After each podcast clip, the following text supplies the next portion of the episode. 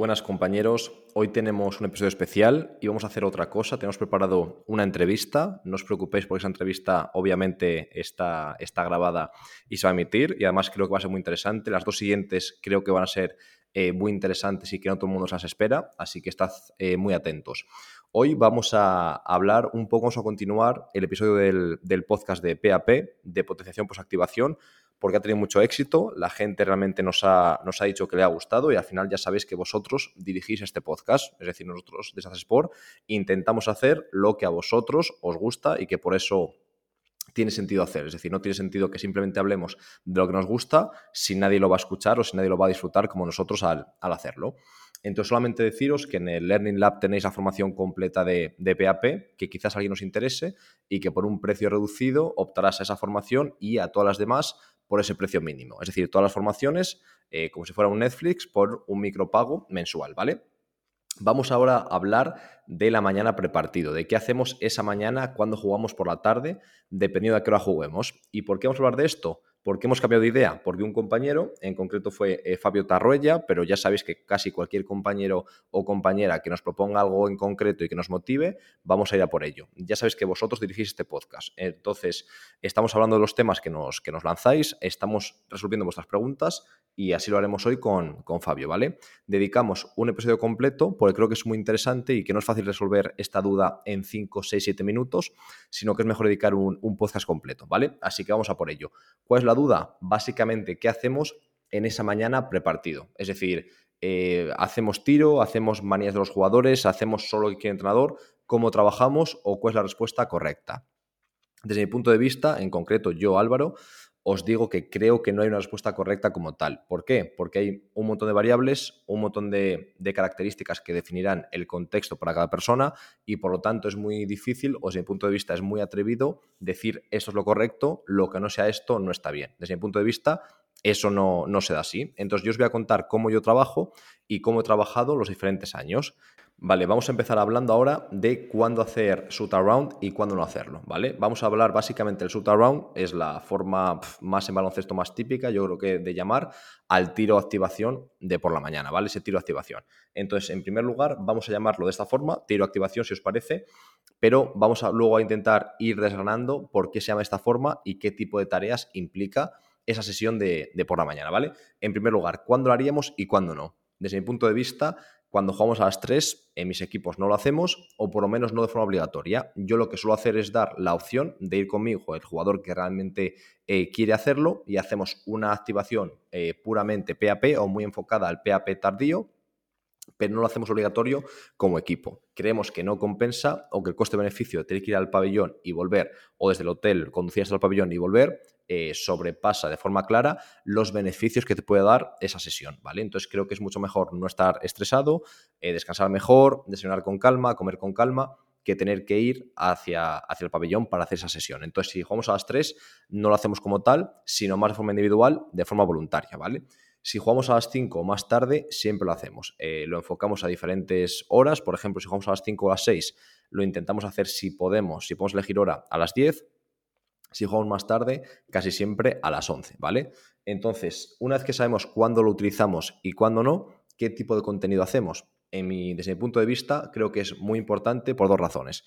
La primera, eh, como por ejemplo Nicola Mafioletti eh, nos enseñó en el Máster C, el Máster de Barcelona, que fue el que, el que yo cursé, uno de ellos, nos enseñaba que el efecto PAP no solamente es el inmediato, que es del que siempre se habla y el que, el que siempre tratamos o casi siempre eh, tratamos en, las investigaciones, sino también ese PAP tardío. Es decir, que dependiendo de lo que hagas por la mañana, tu comportamiento hormonal sea diferente y por la tarde rendirás más o menos. Básicamente depende de las hormonas eh, de su comportamiento y también de cómo de de a qué nivel actives tu sistema nervioso. Es decir, tú imagínate, por ejemplo, que vas a jugar a las 5 de la tarde y lo único que has hecho ha sido levantarte, desayunar, comer, quizás una siesta, pero no has salido de casa. Seguramente tu sistema nervioso y todo tu organismo esté mucho más activado que si has bajado eh, a comprar el pan, eh, quizás al super hacer la compra, a pasar al perro, etc. Simplemente ese, ese aspecto de vida cotidiana te habrá preparado un poco más que el estar en casa sin moverte de forma totalmente sedentaria. Si vamos a un punto más allá, El ir, por ejemplo, a hacer unos tiros a la pista, simplemente un trabajo suave de tiro, ya será más interesante que simplemente pasar al perro, pero todavía estamos muy lejos de activar o de, de, mandar al sistema nervioso central. Vamos ahora, por ejemplo, a proponer una tarea de tiro en la que ya hay competición, ya hay un un factor agonístico volitivo en el que intentamos vencer al otro equipo. Ya el comportamiento hormonal es diferente, la testosterona seguramente se active mucho más y también la intensidad de la tarea es mayor, por, lo tanto también más activación del sistema nervioso central. Vamos a ir un paso más allá y aquí intentamos, como eh, nos enseñaba Nicola Maffioletti, hacer ciertas tareas en las que demandemos diferentes grupos musculares en ejercicios eh, pues, eh, complejos, multiarticulares, para intentar que el sistema nervioso esté de verdad eh, excitado, que esté de verdad activado y de esta forma intentar que esa activación haga que en el partido cuando tengamos un estímulo que demande estar nervioso al 100%, no sea el primer estímulo que se lleva esa persona durante ese día, sino que ya se lo ha llevado, por lo tanto no es algo novedoso y ya desde el primer gesto al 100% está preparado. Yo realmente pienso al 100% que esto funciona, eh, lo siento conmigo mismo eh, claramente y creo que si por la tarde tengo que hacer cualquier tipo de esfuerzo al 100%, si por la mañana no he hecho nada parecido, aunque sea muy corto, estoy menos preparado que si ya he hecho algo en esa línea. Yo lo siento y realmente la evidencia que nos mostró así lo, así lo indicaba. Pero también hay otro aspecto, como hemos comentado, el hormonal, el hacer gestos eh, de fuerza que sean poco fatigantes, pero que sean muy activadores, va a ayudarnos de cara a la tarde. Y por eso no solamente vale con hacer ese tiro activación o esas tareas en las que intentamos tener algo de coordinación o algo de velocidad. Por esta razón, ¿cómo es el contenido, en mi opinión, que tiene que ser obligatorio, caso obligatorio, en ese tiro activación, en ese shoot around, en ese PAP de por la mañana? En mi opinión, un trabajo de aumentar la temperatura central, la eh, temperatura muscular, perdón, reducir la viscosidad muscular, intentar tener eh, unas condiciones óptimas para ejercer esfuerzo cercano al, al, máximo y a partir de ahí hacer algo que active al sistema nervioso central, puede ser pliometría, por ejemplo, creo, creo que va muy bien y tiene poco ratio de, de riesgo-beneficio, o sea, tiene muy, muy bueno, tiene poco riesgo. Eh, otra forma sería sprints, aceleración al 100%, creo que es muy interesante, lo hacen al 100%, creo que la, competición es aún mayor, creo que la activación es aún mayor, pero tiene el, pequeño eh, punto en contra de que el ratio eh, riesgo-beneficio quizás sea un poco peor que en la pliometría. ¿Por qué? En la pliometría creo que es muy, muy difícil lesionarse. Creo que en los sprints, si no estás preparado al 100%, si no han calentado al 100% por miedo a cansarse, puede ser quizás delicado. Aún así, si se preparan al 100% y si están implicados, creo que es una muy buena forma. Hacer dos o tres sprints eh, por parejas. Yo lo, utilizado mucho. Ahora utilizo algo más la pliometría también por falta de tiempo o por no pensar que están preparados al 100%, aunque suelo hacer algunas aceleraciones, suele ser al 90%. Realmente por esto, por intentar ahorrar tiempo. Pero creo que es muy interesante. Y se nos queda un poco coja esta mesa si no añadimos un trabajo de fuerza. Eh, ¿Cómo es, en mi opinión, la, la sesión perfecta, entre comillas, de PAP? Serían dos sesiones de empuje, dos de tracción, dos de tren inferior, eh, buscando un esfuerzo muy cerca del límite, pues por ejemplo hacer cuatro repeticiones, puedo hacer cinco o seis en sentadilla, eh, lo mismo en press banca, lo mismo en remo o dominadas, y después un gesto explosivo similar a cada uno de ellos, en el que se busca más velocidad y eh, poca resistencia externa. Pues, por ejemplo, press banca pesado, a los pocos segundos lanzamiento frontal de medicinal buscando más velocidad, máxima potencia. Lo mismo con un remo, por ejemplo, eh, pesado y después quizás en polea cónica con poca resistencia y alta velocidad o con también balón medicinal, pero un gesto más eh, de, de tirón más que de empuje, ¿vale?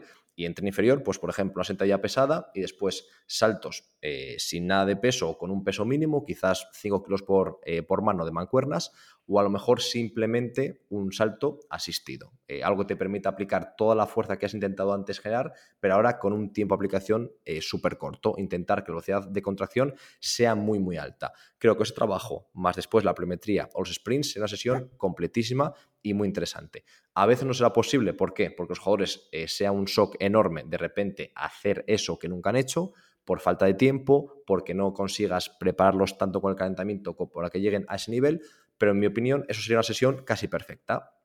Tenemos diferentes estudios, eh, por ejemplo, en ese máster que os comento nos citaba algunos estudios que en mi opinión son demasiado protocolos muy demandantes que creo que ya no es PAP. Creo que para muchos deportistas es una sesión en sí de, conditioning o de velocidad, depende de cuánta recuperación dejes, pero yo recuerdo protocolos, por ejemplo, de 6 sprints de 50 metros al 100% en juegos de rugby. Creo que eso para mis jugadores es una sesión realmente de velocidad y creo que para casi cualquier persona o deportista hacerte 6 sprints de 50 metros, no de 5, 10, 15, de 50 metros buscando el mejor tiempo, es una sesión buena y de calidad de velocidad si recuperas lo que tienes que recuperar. Y si no lo recuperas, será conditions, será resistencia, que es aún más fatigante, o sea, que aún peor para el día de partido. Yo en mi contexto, y creo que en casi cualquier equipo que he visto, es totalmente impensable que el entrenador o que los jugadores accedan a eso, o si lo hacen será simplemente porque les obligas, pero en ningún caso van a querer hacerlo ni van a, confiar en esa forma.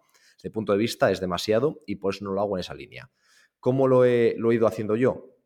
Al principio, yo lo hice, por ejemplo, en, en Canva 2 de forma bastante científica, es decir, yo tenía el tiempo eh, para hacerlo e intentaba hacerlo de la forma que os comenté, mm, en mi opinión, que es óptima, es decir, dos series de empuje, tracción, gesto pesado, cerca del límite, más después el gesto explosivo. ¿Cuál es el punto negativo? Que hacía falta calentar muchísimo, los jugadores a lo mejor no querían dar el máximo, había problemas a veces porque estaban, tenían miedo de que se casase para el partido, es decir, creo que el coste-beneficio no era óptimo. En Melilla aún así lo seguía haciendo, con algunos jugadores muy bien y de hecho eh, se sorprendieron de lo bien que se encontraban y me pedían hacerlo también justo antes del partido, por ejemplo, o cuando era las 3 me pedían hacerlo por la mañana, aunque no hubiese shoot around con el equipo, perfecto.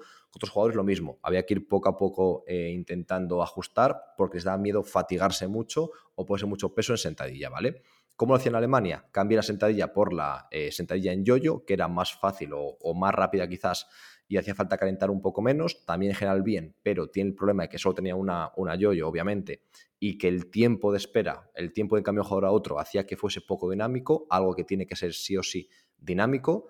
En ese caso en Alemania también tenía la confianza de entrenador en cuanto al tiempo, es decir, en el Melilla y en Alemania los entrenadores no querían hacer demasiado el día del partido por la mañana. Es decir, no había presión de tiempo porque solamente era mi trabajo y un, y un tiro con, con, los jugadores. Es decir, había trabajo de fuerza en el gimnasio, después competición de tiro que yo eh, llevaba a cabo con los jugadores y después tiro autónomo de los jugadores. Por lo tanto, no había presión de tiempo. Eso es algo que en, Alemania mi segundo año, no, perdón, mi tercer año cambia y ya tengo más presión de tiempo, por lo que tengo que intentar acortar más.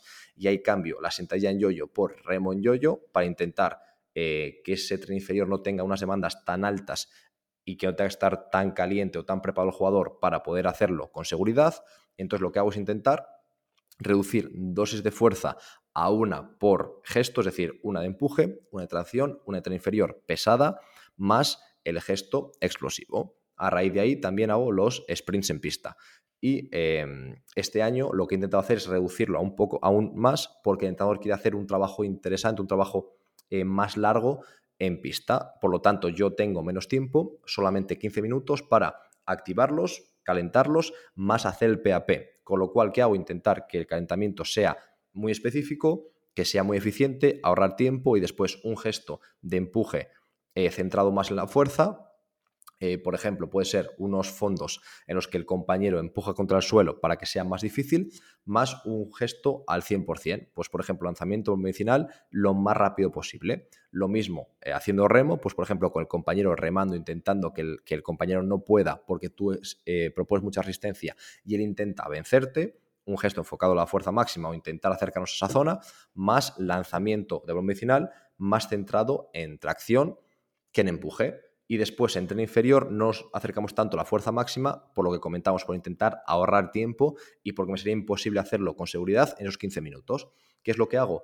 Eh, eh, saltos resistidos con, por ejemplo, tenemos a un compañero a la derecha, a una izquierda y luego el compañero que hace el gesto. Entonces hay una banda elástica que están pisando los compañeros de los extremos y el compañero del medio la sujeta, la coge y la sujeta. Entonces está erguido, está en posición eh, pues de bipedestación y tiene la banda elástica en las manos, creando tensión hacia el suelo. Lo que le pido es que baje, que aguante un segundo y que salte al 100%, tipo un SJ, buscando altura máxima. De hecho, si os acordáis, en el artículo que analizamos hace dos o tres episodios, era justo un, patrón similar, era un protocolo similar, el protocolo de activación que daba buenos resultados, que era 5 saltos SJ con el, 40%, perdón, de RM. En mi caso, me es mucho menos eh, manejable usar cargas, pues por ejemplo, si jugamos fuera de casa no puedo hacerlo, en casa me tocaría mover las barras, pierdo muchísimo más tiempo, me es imposible. En cambio, con ese salto resistido me asemejo bastante a ese 40% de RM y busco de esta forma eh, intentar hacerlo similar a ese protocolo y buscar 100% empujar el suelo y saltar. Creo que la altura que consiguen es muy similar que con el 40% de RM, por lo he probado conmigo mismo y está bastante parejo, por lo que creo que está bastante soportado por la evidencia científica y después de eso hago o saltos asistidos o un trabajo de coordinación intentando buscar que ese sistema nervioso dispare lo más rápido posible e intentar tener no, no solamente la parte de activación más eh, neuromuscular y sobre todo más hormonal, sino la parte más neuromuscular y de coordinación que nos da ese trabajo de, pies. A raíz de ahí, un trabajo suave de pliometría más aceleraciones al 90%. Y acabamos ese minuto 14, 15, 16 que ya están listos al 100% para que el entrenador haga cualquier trabajo eh, por cero o cualquier trabajo en el que exige cierta intensidad. Esta es la fórmula que lo hago actualmente. Ya os comento que he ido variando bastante, he ido ajustando cosas y creo que al final esto es clave. Intentar no tener una idea rígida, no decir esto es lo que dice el artículo y o lo hago así o está mal, que yo a veces al principio pensaba un poco esa forma tan rígida, sino pensar que esto es un deporte en el que todos tenemos que sumar para que la gente más importante, que son los jugadores que son los que juegan, consigan rendir al 100% y que la persona más importante del staff, que es entrenador, consiga tenerlos al 100% o cerca de ello. Es decir, creo que nuestro rol es clave, es importantísimo, mucho más de lo que la sociedad del deporte de momento nos reconoce, en mi opinión, pero también es verdad que no somos lo más importante. Por lo tanto, creo que intentar siempre sumar, siempre hacerlo lo mejor que podamos, donde estemos en el contexto en el que nos encontremos. Por lo tanto, mi evolución ha sido esta. Creo que os dejo poco a poco eh, ciertas ideas para que podáis reflexionar y a lo mejor adaptar vuestros protocolos o, añadir cualquier tipo de, idea nueva. Y lo que os comento en el Learning Lab tenéis mucha más información, tanto de PAP como de tapering, como de cualquier tipo de, contenido relacionado con la fuerza, preparación física y de cómo eh, trabajamos nosotros en estas Sport, ¿vale? No solamente la evidencia, sino realmente cómo bajamos al barro y cómo intentamos trabajar. Y sobre el podcast, ya sabéis, si os ha gustado, nos ayudaréis muchísimo si le dais a cinco estrellas, nos ayudará a conseguir hacerlo sostenible y seguir creando episodios cada semana, que cuesta muchísimo. Y para cualquier tipo de duda, para cualquier comentario, crítica, etcétera, haced como Fabio, mandándoslo por Instagram o por correo o a la, o a la página web, asesportacademy.com y de esta forma eh, vuestra duda será la siguiente resuelta o vuestro tema el siguiente analizado en el podcast. Así que nada, compañeros, en una semana nos vamos a escuchar. Eh, un abrazo enorme.